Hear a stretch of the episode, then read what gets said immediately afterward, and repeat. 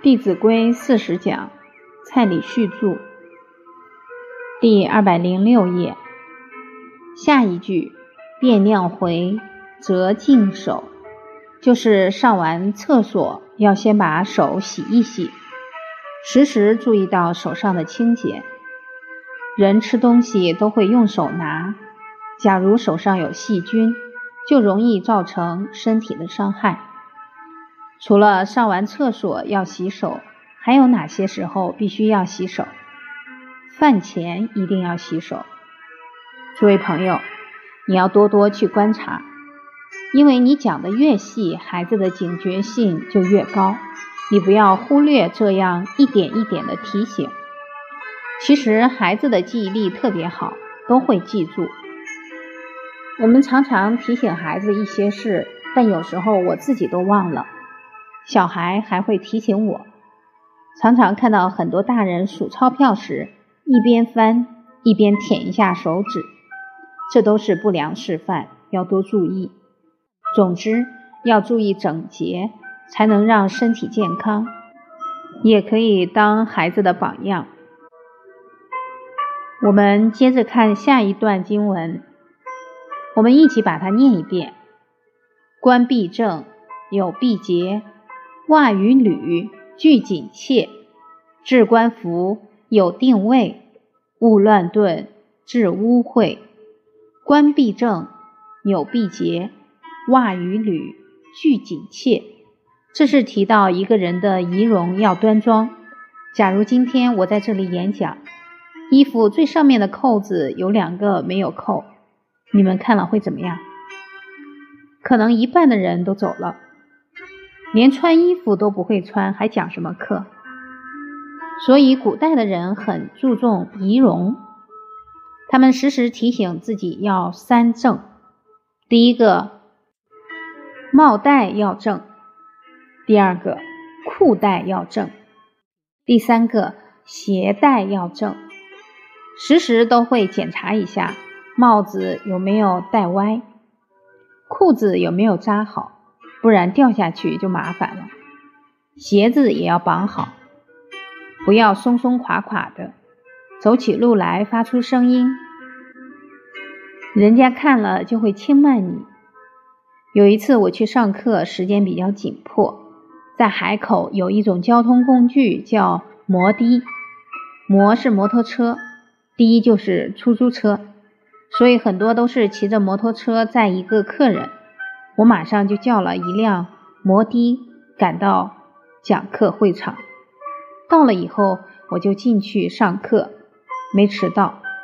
讲完课，我走下来就去厕所，结果一照镜子，我的头发是翘起来的，因为一路上风就一直吹。我在那里讲了两个小时，居然都没有人告诉我。后来我出来就跟中心的老师说：“你们怎么都没提醒我一下？”害我出丑两个小时，所以我们处处要谨慎仪容，才不会出丑。在春秋时代，有一个大臣叫赵宣子，他是晋国的大臣。那时候晋灵公在位，晋灵公年纪不大，但很不听话，也不知道好好爱护人民。赵宣子很忠诚，常常直言不讳劝他的君主。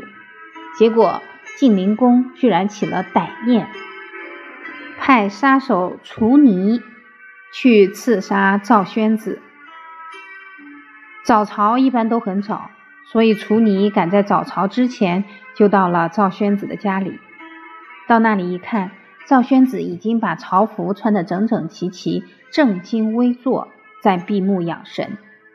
他这种仪容威仪，楚尼一看非常感动。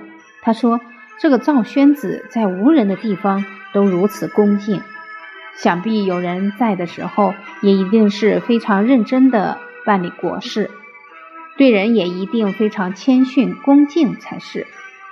所以他说，这样的人绝对是国家的栋梁，是人民的主人，不能杀他，杀了他自己就不忠了。可是因为是晋灵公交代他的事。”假如他没有做，他就不守信用。所以除尼当场就对着那棵槐树撞头自尽。从这个故事，我们可以体会到，当一个人仪容端庄，就能赢得他人对自己的尊敬。所以，对这些生活的细节，我们也不可不慎。第二十二讲，小事情大学问。我们刚刚谈到冠必正，纽必结，袜与履俱紧切。一个人仪容的端庄相当重要。当你重视自己的仪容，人家就会进一步尊敬你。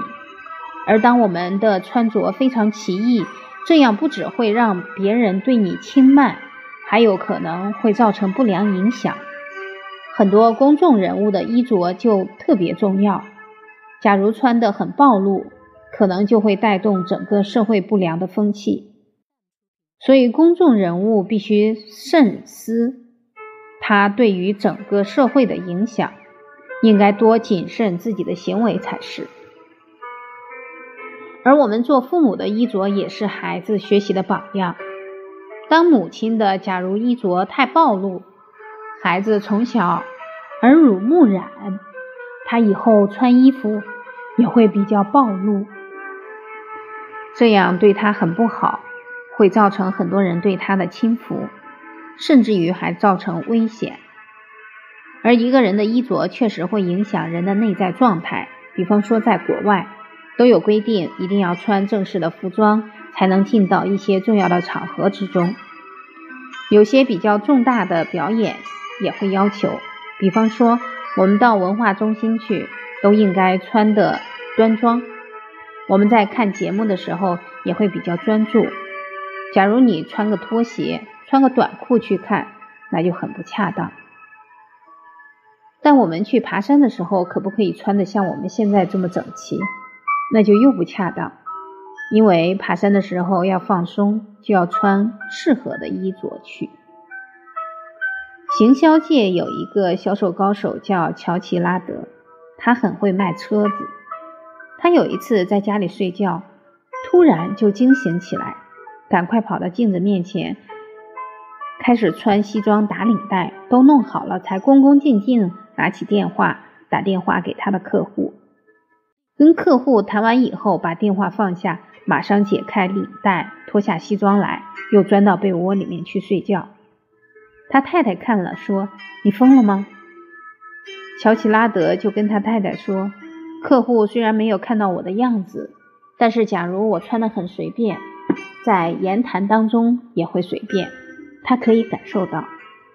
假如我非常的慎重，穿的西装笔挺，这样的态度也会从言语当中传递给他。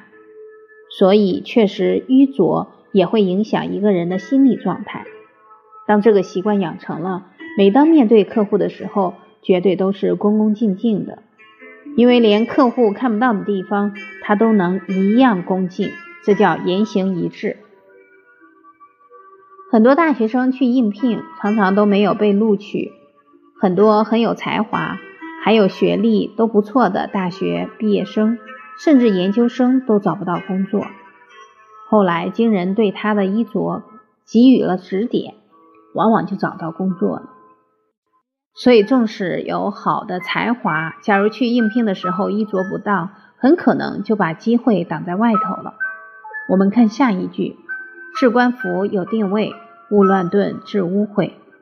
衣服、帽子，甚至于所有日常生活用的东西，都应该把它放在固定的位置，不要到处乱放，因为勿乱顿致污秽。乱放的话，这些东西很快就会脏掉。你不爱惜它，这些东西的寿命就会变得很短。而如果你善待它，它就能用得很久。所谓爱人者，人恒爱之；爱物者，物恒爱之。假如你每天都暴饮暴食，你的胃可以用多久？可能三四十年就罢工了。你假如很尊重它。三餐时间都很固定，不会吃的太多，也不会把它饿着，胃也会好好报答你，可以用很久，可。见我们要爱惜一切东西。当东西都有固定的位置，对我们的生活有什么影响，就能够有条不紊。我们看看现在的孩子，甚至于不要说现在的孩子，像我有些同学要找一个作业本儿，找不着，就把整个家翻来翻去，翻得自己也暴跳如雷。跟谁生气？跟自己生气，生气还把全家的气氛都搞得很糟。所以，一个小小的不注意，我们可能因此要耗掉更多的时间跟精神。当这个好习惯没有养成，改天去工作，公司有一个很重要的合同放在你那里，因为你已经习惯了，下意识就把它随手一放。过了三天怎么样？忘了，很有可能到时候你找不到，你这份工作也就保不住了。所以这些生活习惯确实会影响一个人一辈子。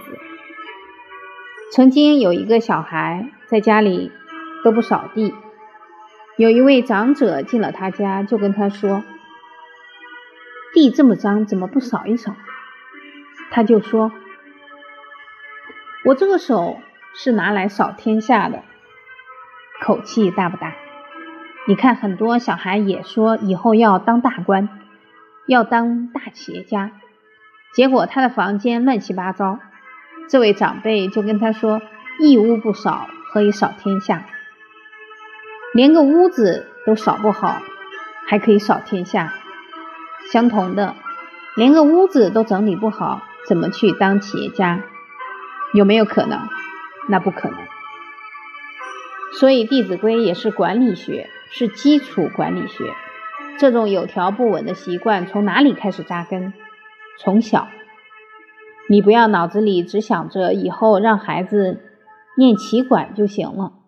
现在要先打底，当一个棋管硕士来应聘，然而他的家里、他的房间都很乱，这样的人你敢不敢用？这样的人只会纸上谈兵。卢叔叔曾经就跟我讲过。他说，他到分公司去巡视，一定会去看分公司主管的桌子有没有整理好，档案有没有归置好。假如连这些小事都没有处理的有条不紊，公司的一些工作就很难循规蹈矩的做好。所以，小地方大学问，一个人的心是定的，是不乱的，还是很杂乱？很躁动，都可以从这些小动作看出来。诸位朋友，孩子这些做人做事的能力一定要从小培养，因为一些成功的企业家都有火眼金睛，一眼就可以看得出来你孩子这些做人做事的火候，骗不了他。很多人觉得用大学硕士文凭。就可以找到很好的工作，但假如他做人做事不好，铁定不会被这些很优秀的企业家录用。假如被录用，那也是没有功夫的企业家，企业也不会很长久。所以，为了孩子往后能够到一个非常有前景的企业工作，现在就要帮他把根基扎好。我为什么有这样深刻的体会？因为我到澳洲去的时候，被安排了差不多几个礼拜的洗碗工作，要把六七十个人吃的碗都要洗一洗，还有一些煮饭的工用具。我这一辈子到那里去才算真正洗过碗。我在那里洗碗的时候，突然生出人生的感悟，就是一辈子该干的，你逃都逃不掉。所以，诸位朋友。该干的事啥时候干？何不于强健时努力修缮？该干的时候趁年轻赶紧干。年轻的时候多劳动多付出，老年福报就现前，才能享福。假如年轻的时候不勤劳，还常常挥霍，老年一定会很凄惨。所以我在那里洗碗也洗得很欢喜。有一天，卢叔叔到厨房里面来。本来要走过去了，突然停下来对我说：“看你洗碗就知道你太好命了。你看，我一个洗碗的动作就已经把我的底细泄露了，因为一看笨手笨脚。所以，诸位朋友，我从那件事就体会到，真正有智慧的长者，你是瞒不过他的眼睛的。所以，当你的孩子对人恭谦，做事又很勤奋，你就不要担心他往后没有人提拔，你大可放心。